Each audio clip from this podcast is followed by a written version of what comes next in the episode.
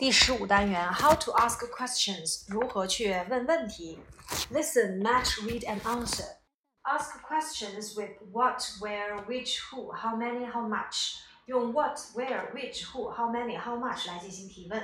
这里面我们看到了有卖宠物的 pet animals, balloons 气球，然后有卖那个光盘的 DVDs and CDs, books 书籍，magazines and newspapers 报纸和杂志，toys 玩具。 fruits 啊、呃、水果，flowers 鲜花，drinks 饮料，food 还有食物。William, here's a letter for you。说 William，这有你的一封信啊，旁边有一个 letter box，这个邮箱啊。好看第二部分，read and match。Read the questions carefully and then find the correct answer。先读问题，然后找到正确的答案。第一个，Where does Miss Wang live？ 说王女士住在哪里？这个选的是 H，She lives in Green Street。第二个，How do you spell green？如何来拼 green 这个单词？选的是 J。第三个，Where's the library？图书馆在哪里？选的是 I，opposite the bookshop，在书店的对面。四，What books did you buy？你买的是什么书？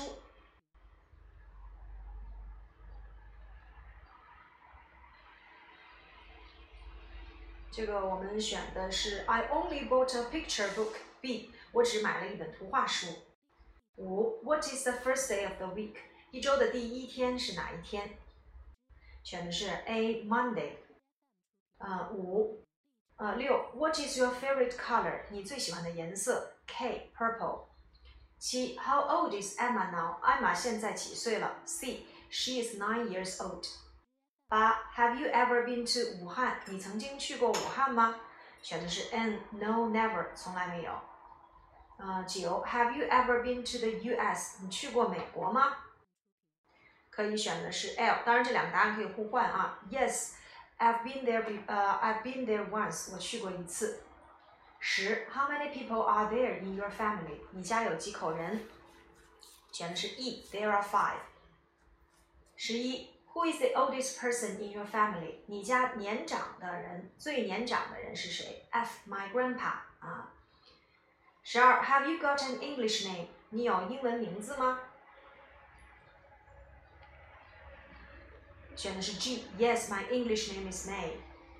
呃，十三，How did you go to the zoo yesterday？你昨天是怎么去动物园的？嗯，这个选的是。by bus M。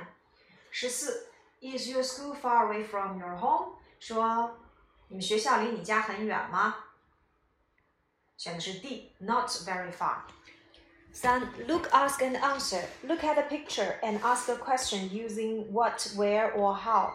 呃，让我们用 what, where 或 how 来进行填空。其实这题就可以仿照第二部分。第二部分呢，就是用这些特殊疑问词来进行提问的啊。比如说，What do the tigers eat？ 老虎吃什么？那回答 They eat chickens 啊。第二个，比如要问 Where are you？你现在在哪儿？I am in Beijing。我在北京。第四部分，I had a dog whose name was Sam。我有一只狗，它的名字叫 Sam。这是一个定语从句，whose 指代的就是前面的这个 dogs 小狗的啊。然后我要把它送去市场，让它干什么呢？For big meal 让他大吃一顿啊。第二个就是让他吃一个美味的 sandwich，所以看到他们嘴里叼的是什么，我们填上什么就行了。第五大题是咱们考试的原题，对吧？呃，根据回答啊来进行提问。比如说第一个，我可以问 How long is Michael's holiday？呃，Michael 的假期要持续多长时间呀？回答 Only one day。那我要说。他将要去哪儿啊？Where will he go？那你可以说 at the foot of a small hill。然后 Who is going to go with him？谁和他一起去啊？回答 with her parents。啊，What is he going to bring？他打算带什么呢？Some food and drinks。啊，How will he go there？他怎么去那儿啊？By car。嗯，When will he go？他什么时候去啊？At nine o'clock on Sunday。就是一个提问一个回答就可以了。 B 部分也是同样啊，这咱们就不说了。然后看第六部分，Listen, read and act. The greatest treasure. treasure 指的是财富啊。那在这里面说最伟大的财富。嗯，narrator 这是一个自叙者啊来说的。A long time ago in China，在很久很久以前的中国，there was a very rich man，有一个非常富有的人。His name was Wang，他的名字叫王。Every day he worried about his money，每天他都很担心他的钱。He didn't know what to do with the money，他也不知道这些钱该怎么办。So he counted it every day，于是他就每天数啊数。Though he had five lovely sons，呃，尽管呢他有五个可爱的儿子，he was too busy to play with them。可是因为他太忙了，没有时间跟孩子们一起玩。 The Wang children，王的孩子们说，Dad，can we play together？说爸爸，我们能一起玩吗？那王回答，No，I can't，I'm too busy。哦，不行，我太忙了。Not far away from the rich man, there was a poor man。离这个富人不远的地方啊，住着一个穷人。His name was Li，他的名字叫李。He had five daughters，他有呢五，他有五个女儿。He was very happy，他生活的非常幸福。 He liked to play his flute, and his daughters would sing and dance. 他喜欢吹笛子，他的女儿们呢就会跟着一起唱歌和跳舞。But the rich man didn't like the music, and he was very angry. 但是这个富人呢并不喜欢啊这个音乐，于是呢他就非常的生气。Stop, stop! I don't want to hear it. 哎呀，快停下吧，我实在不想听。I've got an idea. 我有一个好主意。